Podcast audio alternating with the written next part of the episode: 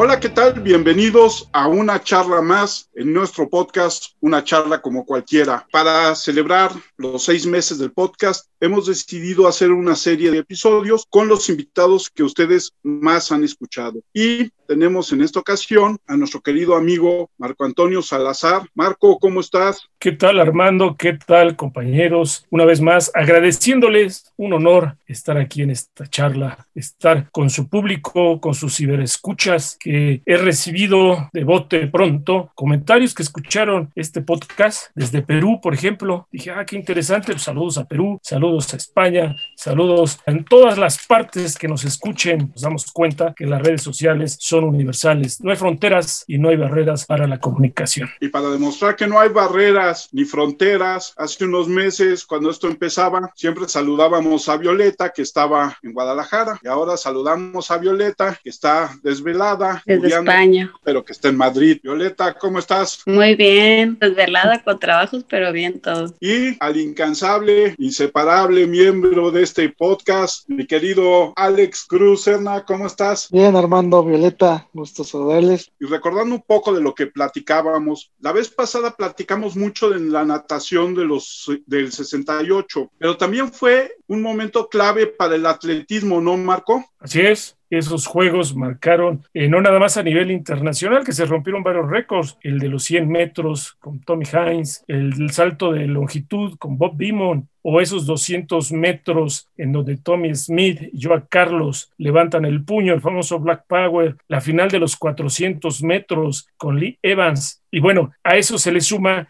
que a nivel local el sargento José Pedraza, que en paz descanse, obtiene la medalla de plata en la prueba de marcha. Y de ahí surge toda una escuela, la famosa escuela de caminata que maravilla al mundo durante la década de los 70s y 80s y curiosamente, también que en paz descanse, Ernesto Canto fallece la semana pasada víctima de cáncer en el páncreas a los 61 años de edad. Bueno, Ernesto dice que él se inspiró en la medalla del sargento Pedraza y por eso fue andarín y lo que son las cosas, él obtiene la medalla de oro muchos juegos después. Pero bueno, regresando al 68 y al sargento Pedraza, bueno, él, el sargento es el que abre esa brecha, abre el interés y le demuestra a las autoridades que con trabajo y con apoyo en todos los sentidos se puede formar un deporte nacional. La marcha en su momento fue el gran deporte nacional, el que dio la cara a nivel mundial, más que el fútbol, más que otro tipo de deportes profesionales como fútbol americano, el béisbol, la marcha se encargó de darle nombre y decir al mundo que México no nada más era el zarape y el sombrero de charro sentados en un cactus, que esa era la imagen. Ellos platicaban, ese equipo de marcha, platicaba que cuando fueron a Checoslovaquia, iban a Alemania e iban a Europa a ganarles a los europeos, pensaban que iban a llegar los Speedy González, el sombrero de palma y los jorongos y enguaraches. Y oh sorpresa, estos morenos, chaparritos, delgados y muchos con bigotes, fueron y les ganaron varios títulos de campeonato mundial allá en los europeos. Entonces, claro que el 68 a nivel de atletismo dejó mucho y aportó mucho a este deporte.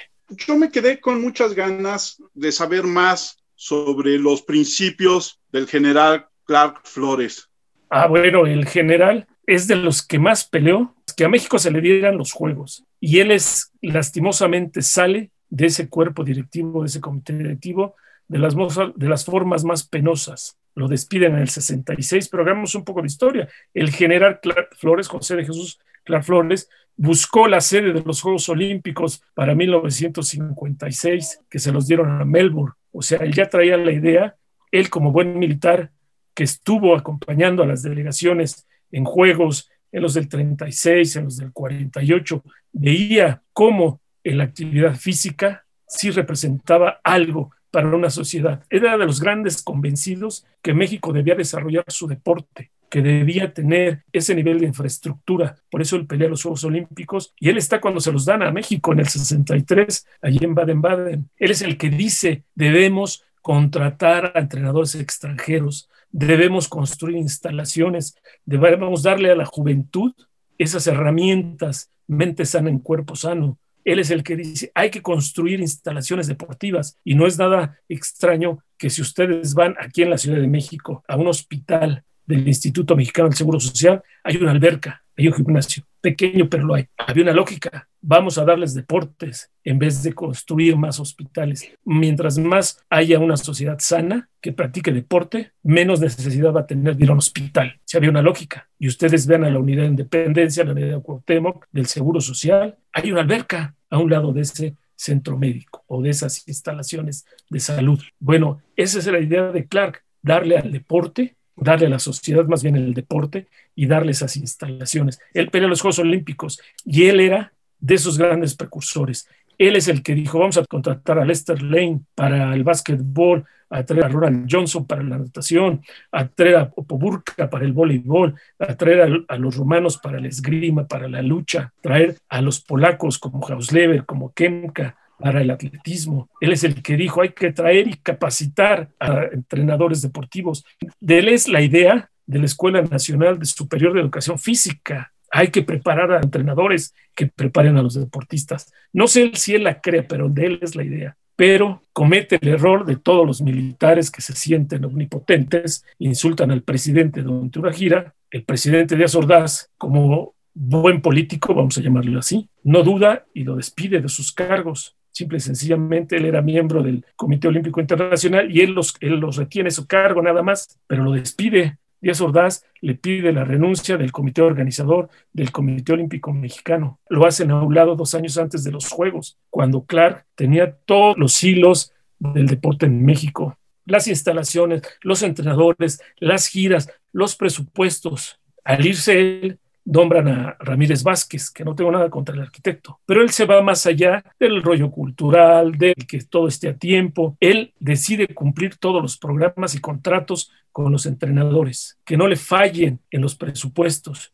cumplir con decoro los Juegos Olímpicos. Yo creo que el, hubiera no existe, pero si se hubiese quedado Clark, otra cosa nos hubiera cantado en este deporte. Eh, Clark está citado, plasmado en el libro que sacamos la institución de José Ramón Fernández. Varios colaboradores, alumnos y usted, profesor, un servidor, organizamos ese libro y ahí lo citamos con dos fuentes. Clark insulta al presidente, le dice algo, apure ese pinche viejo feo que se nos hace tarde cuando iban a revisar unas instalaciones en el 66. Díaz Ordaz se tarda en bajar del camión y lo estaban esperando, pero lo más grave es que iba comitiva del Comité Olímpico Internacional, iba la prensa y escucharon todos. Quien nos la platica, las dos fuentes, dice, cuando Díaz Ordaz escuchó ese insulto, no se inmutó, siguió caminando. Y todos los que estábamos ahí, un silencio sepulcral. Clark lo minimizó y siguió. Y en la noche de ese día, Díaz Ordaz le habla a esta fuente y le dijo, fulano de tal, pídale la renuncia a Clark. No lo quiero ver en lo que tenga que aparecer en el comité organizador y en los Juegos Olímpicos. Yo sé que es miembro del comité internacional, eso es su bronca, pero no lo quiero ver dentro del comité. ¿Y sabe a qué me refiero? Sí. Y esta fuente dice, ese día Clark ofreció una cena en su casa a los miembros del Comité Olímpico Internacional. Y ese día llegué y agüité la cena. General, el presidente Díaz Ordaz me está pidiendo su renuncia. Y usted sabe por qué. Y dice, no se inmutó Clark,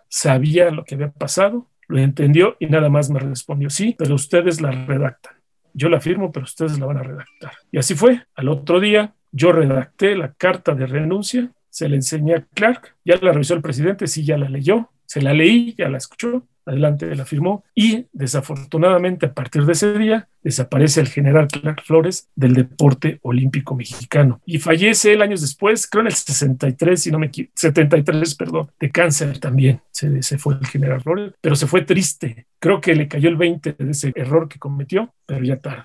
Ese insulto le valió al deporte mexicano llegar ahí al tope del 68 y quedarnos ahí todavía seguimos hablando de las medallas del 68, imagínense. ¿Y Clark fue deportista antes? No, creo que no, ¿eh? no me haga mucho caso. Bueno, como los militares sí tienen que practicar como disciplina dentro de su formación, sí tuvo que ver con, me imagino, las carreras, la equitación, pero a nivel macro, a nivel como el general Mariles, no. Sé que estaba involucrado, le gustaba, se dio cuenta del poder que tenía el deporte, pero no a los niveles de, Mariles. ¿eh? Mariles también es otro caso aparte, otra historia aparte y otro deporte, que es otro deportista que se cuece aparte. Mariles también es todo un caso que hay muchas historias que contar de ese gran equipo del 48 comandado por el general Mariles. Cuéntenos alguna. Una anécdota, bueno, pues eh, eso es sabido, que no pensaban que ese equipo de militares iba a destacar en los Juegos Olímpicos y él sabía que no le caía bien a Miguel Alemán, el presidente en ese entonces, en turno, y lo que hace Mariles es se va de gira a Europa sin avisarles, se va de gira y llegan a Italia y estando en Italia porque era un tour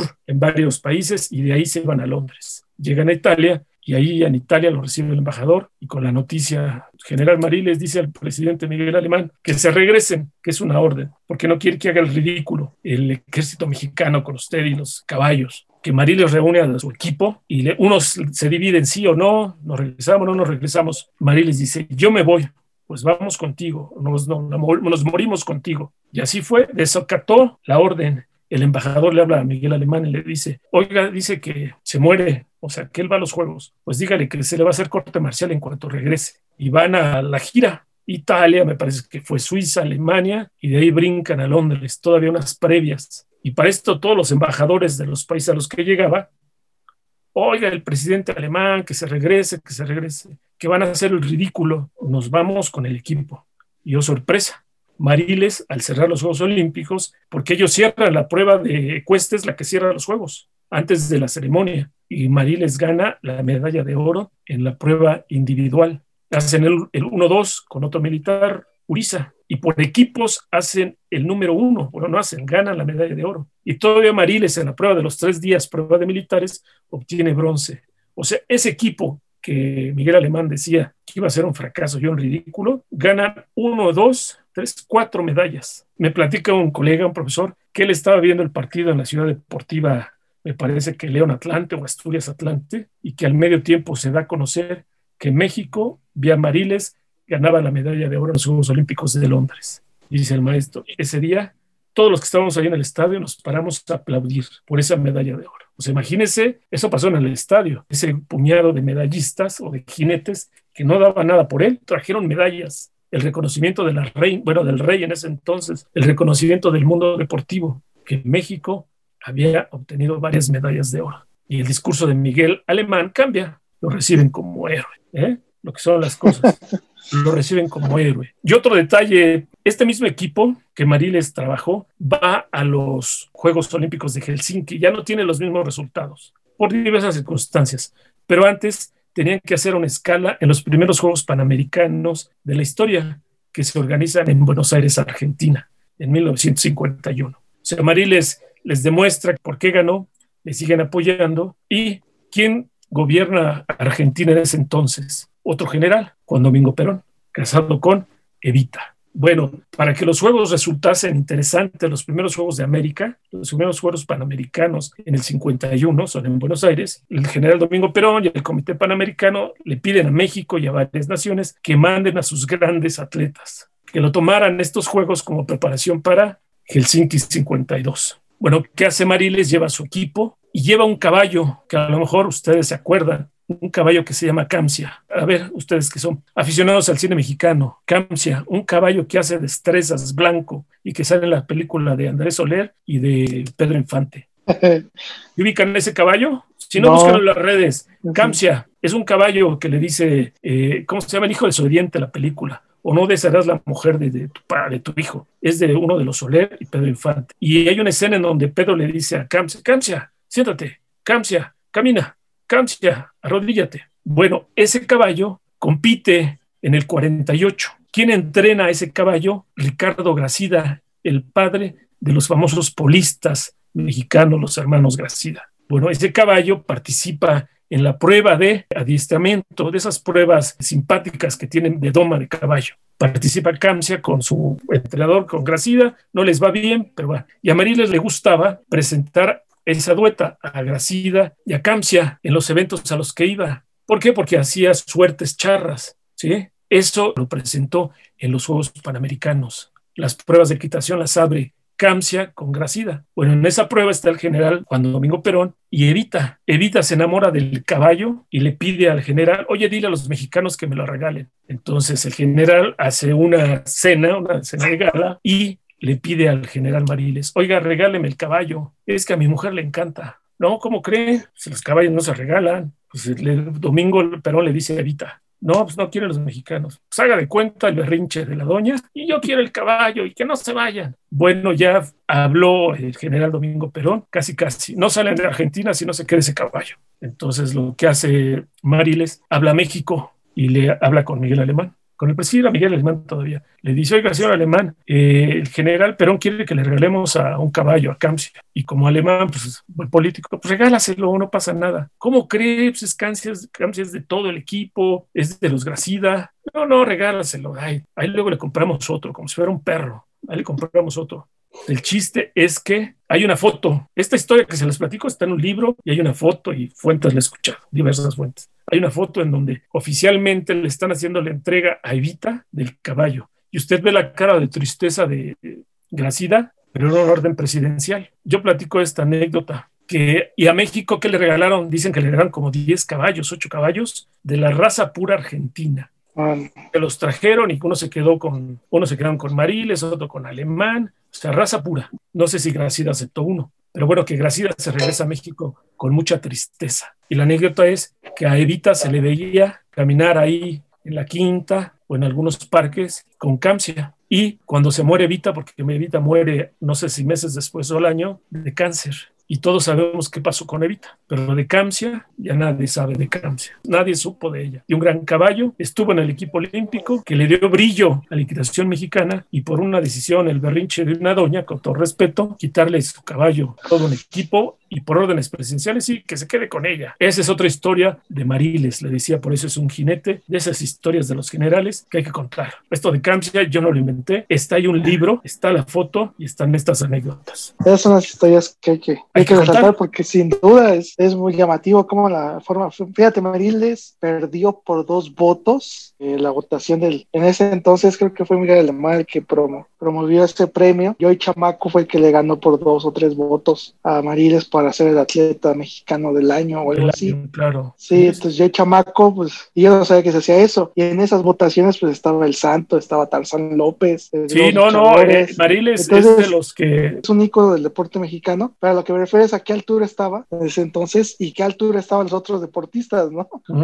hoy en día, ni pensar un poco, ni que sea un luchador, ni, hablar de un villarista, porque villaristas, pues ya no hay. Ya no hay, no. Ahora puro futbolista, piensan que exactamente, el hombre. Exacto, de béisbol o de básquetbol, cuando hay otras disciplinas que antes sí se premiaban a nivel nacional, porque eran ídolos del deporte mexicano, ¿no? Sí, sí, sí. Por eso les decía, la, historia del general Mariles. Ubican los terrenos del Centro Deportivo Olímpico Mexicano, de donde está el Comité Olímpico. ¿Este comité? En, en, conscripto. bueno, todos esos terrenos, todos, eran del general Mariles. Órale. Todos y el general Clark Flores, cuando le dan la sede, ve dónde vamos a entrenar a los atletas, un centro de alto rendimiento para que se entrenen, donde coman, donde duerman, donde tengan instalaciones, en donde queda ese Centro Deportivo Olímpico Mexicano, a un lado de la defensa. Él era un general, Mariles era un general, y a ver, general Mariles, no le estoy preguntando, necesito estos terrenos y preste, y no le haga de emoción. No sé si se los expropiaron, se los agandallaron, pero esos terrenos eran de Mariles. De hecho, ahí está enterrada el caballo de Mariles con el que gana la medalla de oro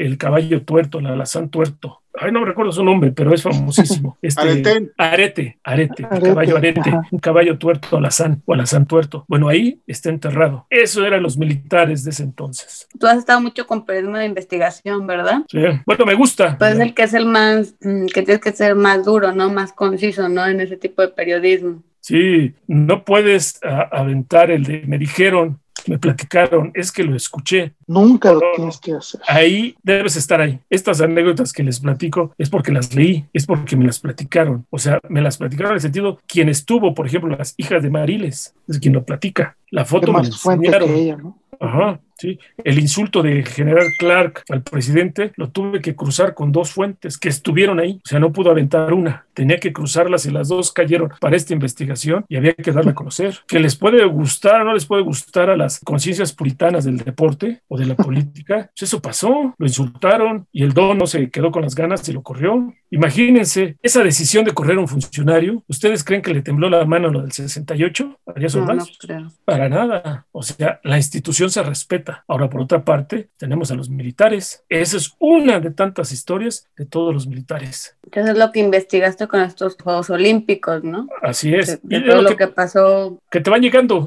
o sea, vas preguntando, vas preguntando, vas preguntando. Oye, hay esta versión, ¿es esta la, leyenda? ¿Es un mito? ¿Es una leyenda? No, no, no, yo estuve ahí, seguro. Y cuando escucho lo otro, oye, pasó esto, sí, claro, yo estuve también ahí. Y estaban fulano, fulano, vengan. Y ahí está. Esto de Clark, de Mariles, la hija te lo platica.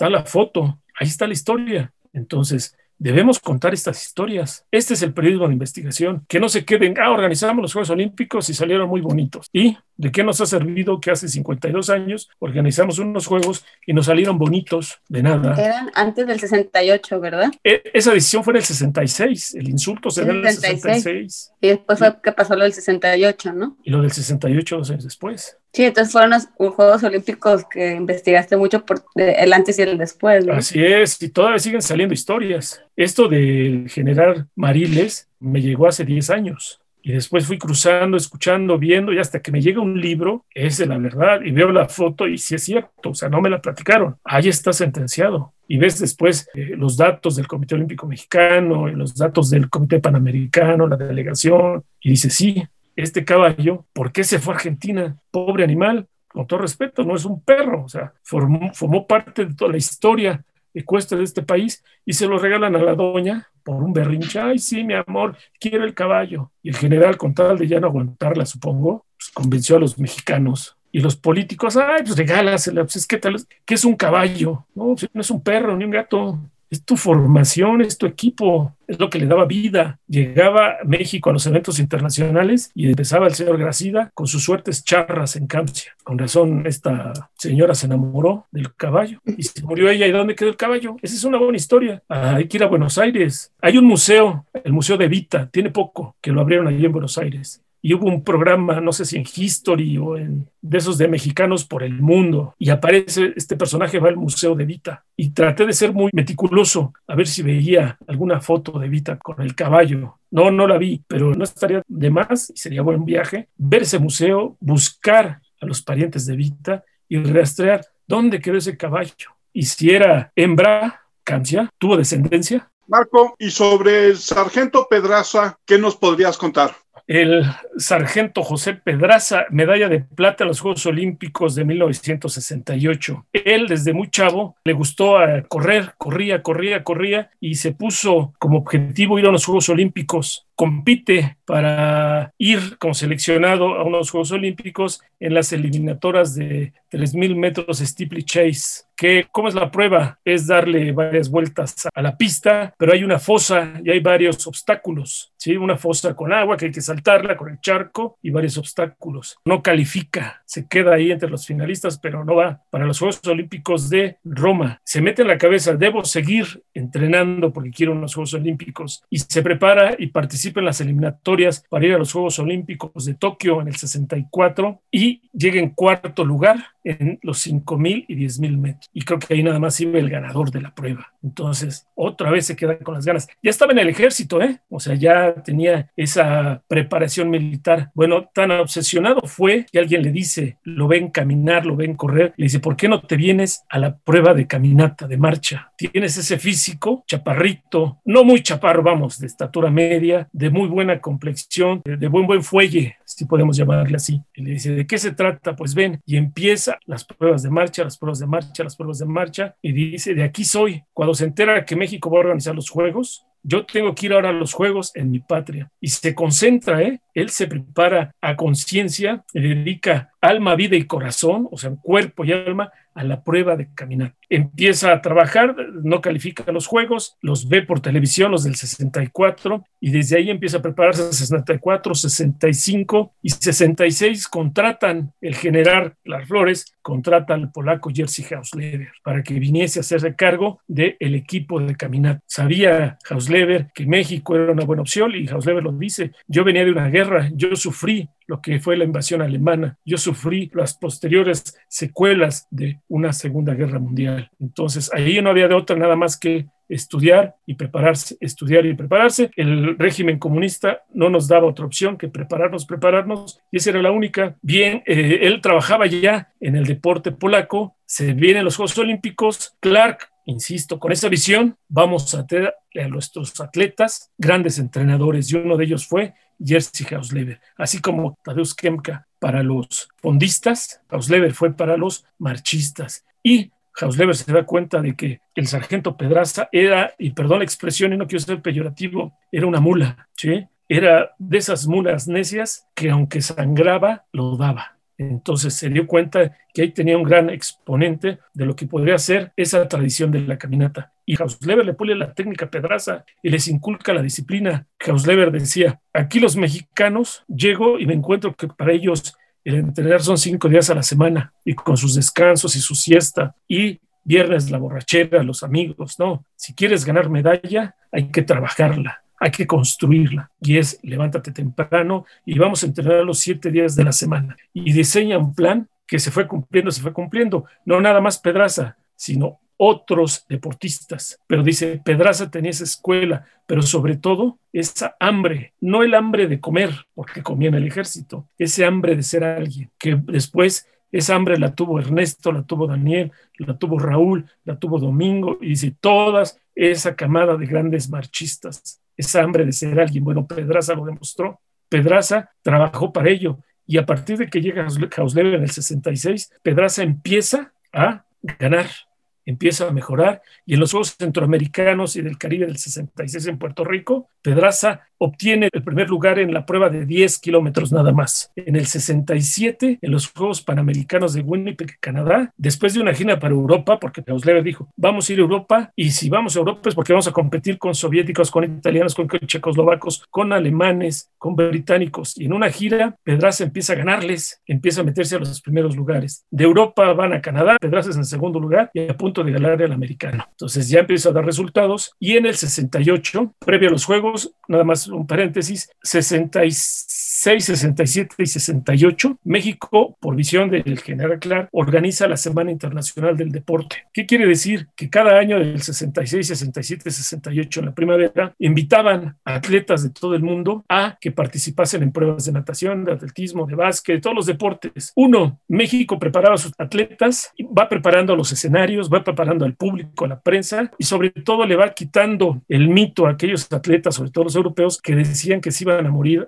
ahogados por la altura de la Ciudad de México. Les invita y les paga, a ver, vénganse los eh, maratonistas, los fondistas, vinieron muchos europeos, muchos americanos y se dieron cuenta que eso de la altura de la Ciudad de México era un mito. Bueno, organiza esas semanas internacionales 66, 67, 68 y Pedraza gana las tres. Dice Hausleber y dice Pedraza, palabras de Pedraza, yo me preparé para los juegos, a mí nadie me va a ganar. Y Hausleber dice, él estaba como navaja de rasurar, como dicen los mexicanos estaba a punto. Y así fue. Y si ustedes vean la prueba, y el sargento Pedraza inicia y a los 40 metros lo pisa un corredor, le zafa el tenis. Pedraza se detiene y es de los últimos en salir hacia la ruta. Pues se recupera Pedraza y empieza a jalar, a jalar, a jalar. Y en el trayecto va punteando, va en los primeros lugares. Regresa a la última vuelta, bueno, al, a entrar a la puerta de maratón donde entra la prueba y vean en la película de Alberto Isaac o en las redes sociales cómo el público estalla 80 mil gargantas viendo entrar a Pedraza en tercer lugar y cómo rebasa a Solomín, al primer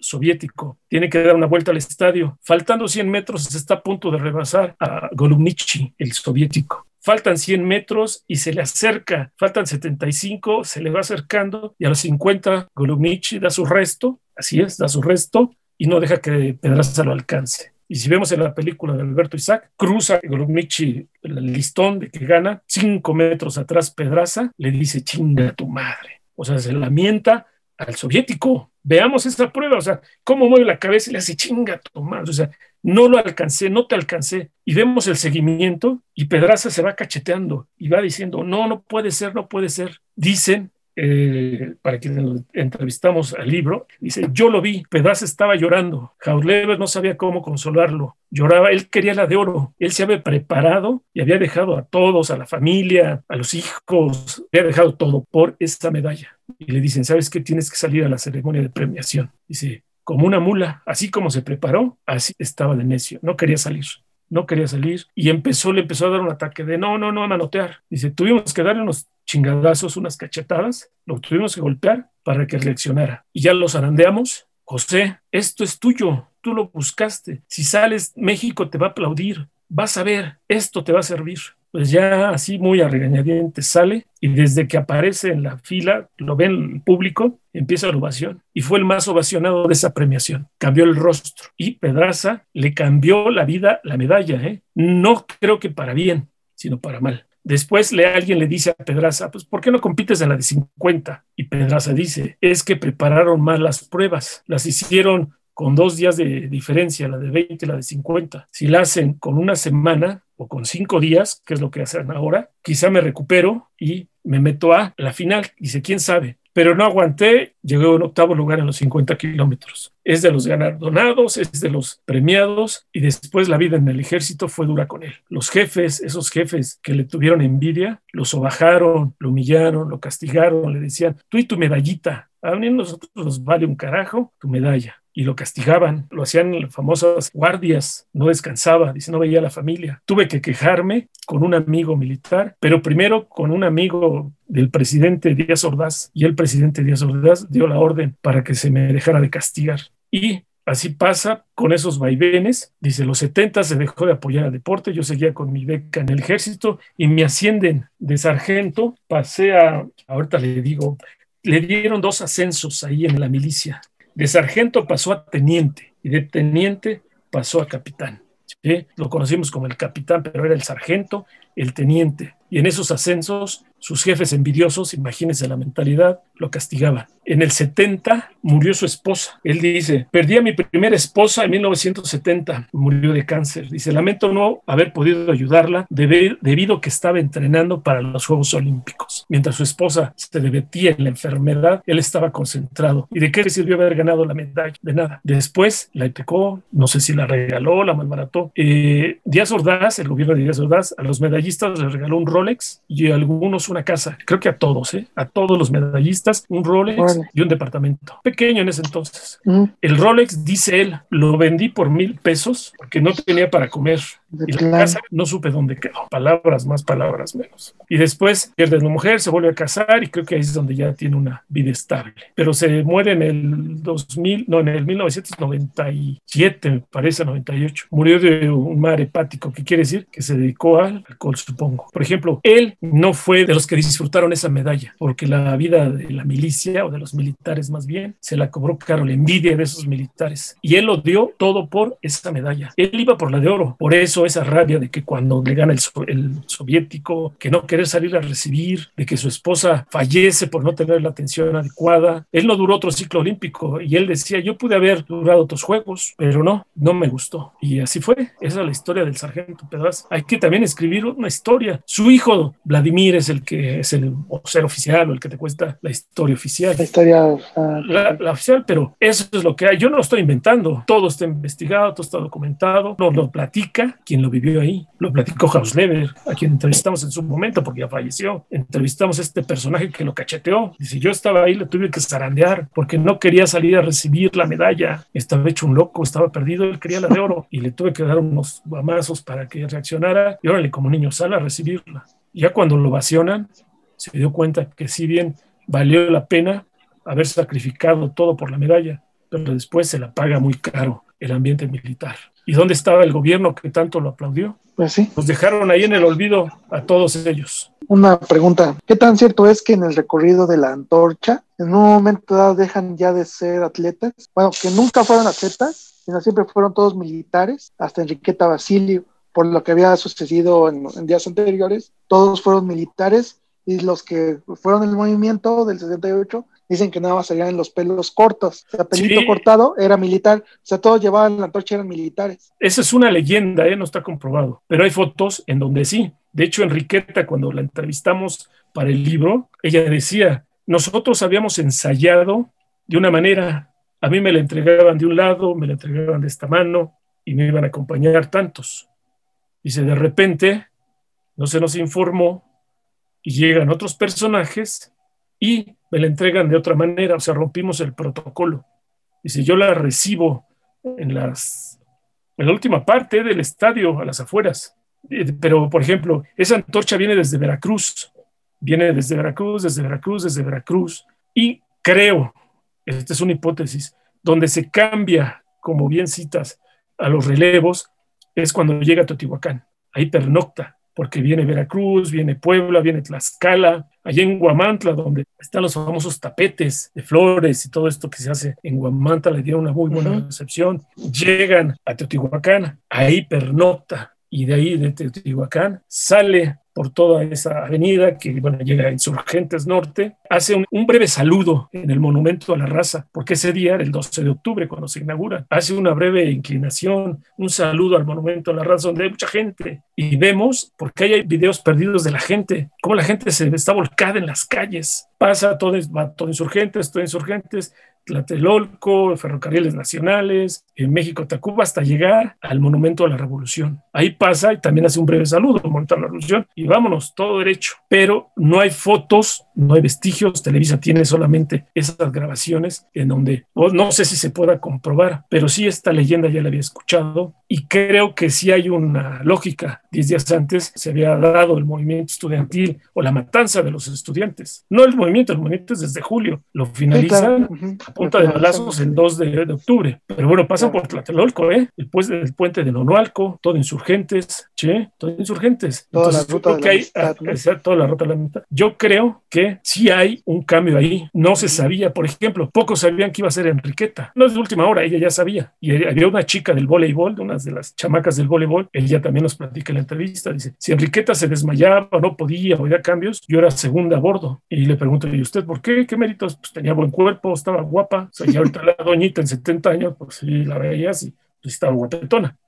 Entonces la del voleibol iba a ser la segunda en a bordo. Yo creo que sí hay, no lo puedo comprobar, pero Enriqueta no lo confirma. Dice, nosotros ensayamos con unos personajes. Yo sabía quién me iba a entregar, cómo me lo iba a entregar. Dice, de repente aparecen, no me dijo militares, dice, aparecen estos personajes que no los había visto y me la entregan de otra manera. Y el recorrido, ellos vienen de otra manera. Dice, yo no iba a ir escoltada desde donde me entregaban hasta el pedetero. Dice, esa escolta me acompañó hasta subir yo cuando entro a la puerta donde se escucha, ahí ya me dejaron. O sea, querían garantizar que la antorcha llegara. Creo que por ahí va. No tengo las pruebas, pero por lo que platican y lo que se ve, por supuesto que sí, ¿eh? tenían que cuidar el evento. Tienes la masacre de Tlatelolco, tienes estas medidas extremas de seguridad. ¿Tú sabes cómo reacciona el gobierno o el comité organizador cuando los tres norteamericanos levantan el puño con los guantes negros? Lo que yo sé, y esto nos lo platica también, para el, lo platican para el libro, que en el momento que se da el Black Power, se enoja el Comité Olímpico Internacional, Brundage, que estaba aquí, se enoja el Comité Olímpico estadounidense y los expulsan, pero el Comité Olímpico organizador, el Comité Organizador con Ramírez Vázquez a la cabeza, dice, no, nosotros no somos jueces de esa nación, nosotros los estamos invitando y vamos a respetar. Y efectivamente el Comité Olímpico Internacional los expulsa de la Villa Olímpica. Y hay mantas por ahí en unos recortes del periódico Universal que sacaron hace varios años, como en la Villa Olímpica había mantas apoyando al Black Power. O sea, eso no, lo, eso no sale, pero el Universal por ahí sacó unas fotos censuradas, yo creo, en su momento, pero dicen, había mantas en la Villa Olímpica en donde estaban con el Black Power. Cuando salen estos dos compañeros, Tony Smith y yo Carlos con sus maletas, mucha gente de la villa lo aplaude y, la, y él dice, este personaje, dice Ramírez Vázquez, el arquitecto, dijo, no, no, no, ustedes son nuestros invitados y los hospedó en el Hotel Regis, ¿sí? Estuvieron hospedados en el Hotel Regis. Y ahí es donde estos dos personajes organizan una conferencia de prensa ellos siguieron, dice, ellos estuvieron lo que quisieron, o sea, nosotros no podíamos hacerle una grosería, ellos no alteraron en nada, o sea, no causaron algo hacia nuestro comité, tuvieron esa protesta. Nosotros los llevamos al Hotel Regis y ahí estuvieron. Y hay una foto de un libro chino que toca ese tema y se ve como yo, Carlos y Smith están ofreciendo una conferencia de prensa en el salón de un hotel. Es el Regis, el que se cayó en el 85. Así es. Y además decía este personaje, dice el equipo de básquetbol, Lee Evans, el de los 400 400 metros, dice, y varios velocistas del equipo estadounidense iban a hacer lo mismo, iban a levantar el puño, algunos boxeadores, o sea, el movimiento racista en ese año 68, en donde Estados Unidos pregonaba que no, no pasa nada, como matan a Luther King, ese 68 matan a Bobby Kennedy, ese 68, cómo eran las golpizas en Alabama, en Tennessee, en todas esas zonas donde había una inconformidad por el maltrato. Aquí estos compañeros atletas ganan y les dicen al mundo, no, no es tan puro y tan limpio lo que nos está pasando. Y que el equipo estadounidense de básquet, boxeadores y más de raza negra van a hacer lo mismo. Pero Brundage le dijo al Comité Olímpico estadounidense, los amenazó, se vuelven a pasar de listos y el comité es sancionado. Entonces el Comité Olímpico Americano habló con ellos, que iban a protestar, por supuesto, pero yo creo que el Comité Americano dijo, a ver, bájenle, ya con dos tenemos. Es un precedente o un antecedente de los que ahora se hincan ante el himno, ¿no? Así es, lo que hace el Capérnico, el, el coreback de... Kaepernick, el de los 49 de San Francisco que perdió la chamba, eso es. Y que sigue vetado, ¿eh?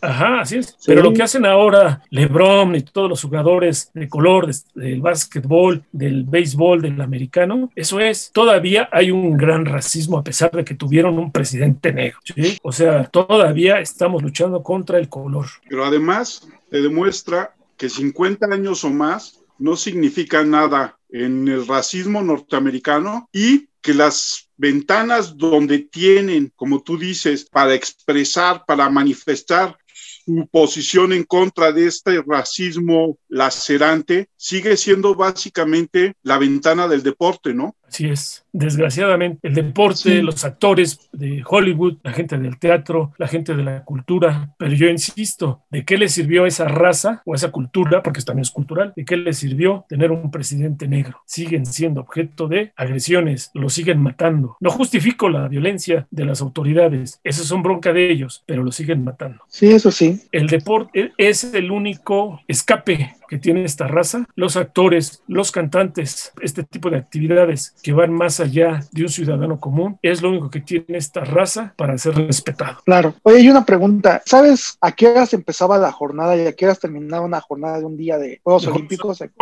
Tempranísimo, ¿eh? Las pruebas, sobre todo de natación en las eliminatorias, eran en la mañana. Receso a la hora de la comida y las semifinales finales a las 10 de la noche. Los partidos preliminares de voleibol empezaban de la mañana. Imagínate, uno tras otro, uno tras otro, cambio y los estelares a la noche. Pero al mismo tiempo de que había voleibol, basquetbol, atletismo, natación, había otros deportes, ¿eh? La vela en Acapulco, el ecuestre en Valle de Bravo, o sea, alternamente se daban las pruebas en cinco o seis deportes. Entonces, es un agasajo. Digo, uno con la televisión en su momento, pues era difícil. Quienes estamos o hemos ido afortunadamente a los juegos, tienes tu lista de, a ver, los mexicanos, ¿en qué pruebas? Después, ¿qué sigue? Estás de un tingo al tango, luego los resúmenes. Entonces, son jornadas donde duermes tres, cuatro horas y los deportistas concentrados, ¿sí? Pero sí, se inician temprano y terminan 10, 11 de la noche. Marco, yo quiero agradecerte que haya estado otra vez con nosotros y esperemos que vuelvas próximamente, nos compartas todo tu conocimiento, todas tus historias que conoces del deporte y no solo del deporte, eh, tenemos que hacer uno que tenga que ver con el otro tema que dominas, que es el periodismo político y si nos das, por favor, tus redes sociales donde la gente te puede encontrar. Bueno, antes que nada, agradecerte, Armando, agradecerte, Alejandro, la invitación, estar otra vez aquí en tu podcast. Es un honor ¿eh? platicar porque algo que siempre debe dejar el ser humano es un legado. El conocimiento no es para quedarse, es para platicarse. La educación es para quedarse, es para transmitirse. Así como dicen que hay que dar amor, es cierto, pero también hay que dar disciplina, responsabilidad, hay que dar cultura, hay que dar el conocimiento, hay que heredarlo. Y eso es parte de lo que a mí me gusta. Y sin ser presuntuosos, me gusta platicarlo y te lo agradezco, porque cuando ya no estemos en este mundo terrenal, ¿qué se queda nada más de uno? Simple y sencillamente lo que platicaste, lo que heredaste. Agradezco la invitación y mi red social es Twitter, arroba Marco M alta o mayúscula Marco Sa, S de Salazar, pero Sa mayúscula 1966. Se lo repito, arroba Marco Sa 1966. Ahí estamos a sus órdenes para cualquier comentario, duda, aclaración, pero las veces que quieras, Armando, un honor, un placer. Muchas gracias, Marco. Y seguramente vamos a volverte a invitar para platicar muchas de estas cosas. Alex, tus redes. Mi Twitter es arroba 512-Alex. A ti también, gracias Alejandro por esta invitación y por esta amena charla que se fue, valga lo ya este, escuchado, se fue como agua. Sí, sí, tus redes, Violeta. Me encuentran como Boleigo en Twitter y en Instagram como Boleigo y pues ya ahora sí ya me voy. Buenas noches, gracias por invitarme y que estoy aquí esta vez. Un gusto. Marco, muy feliz año, lo mejor para ti, que el 2021 nos saque a las calles otra vez.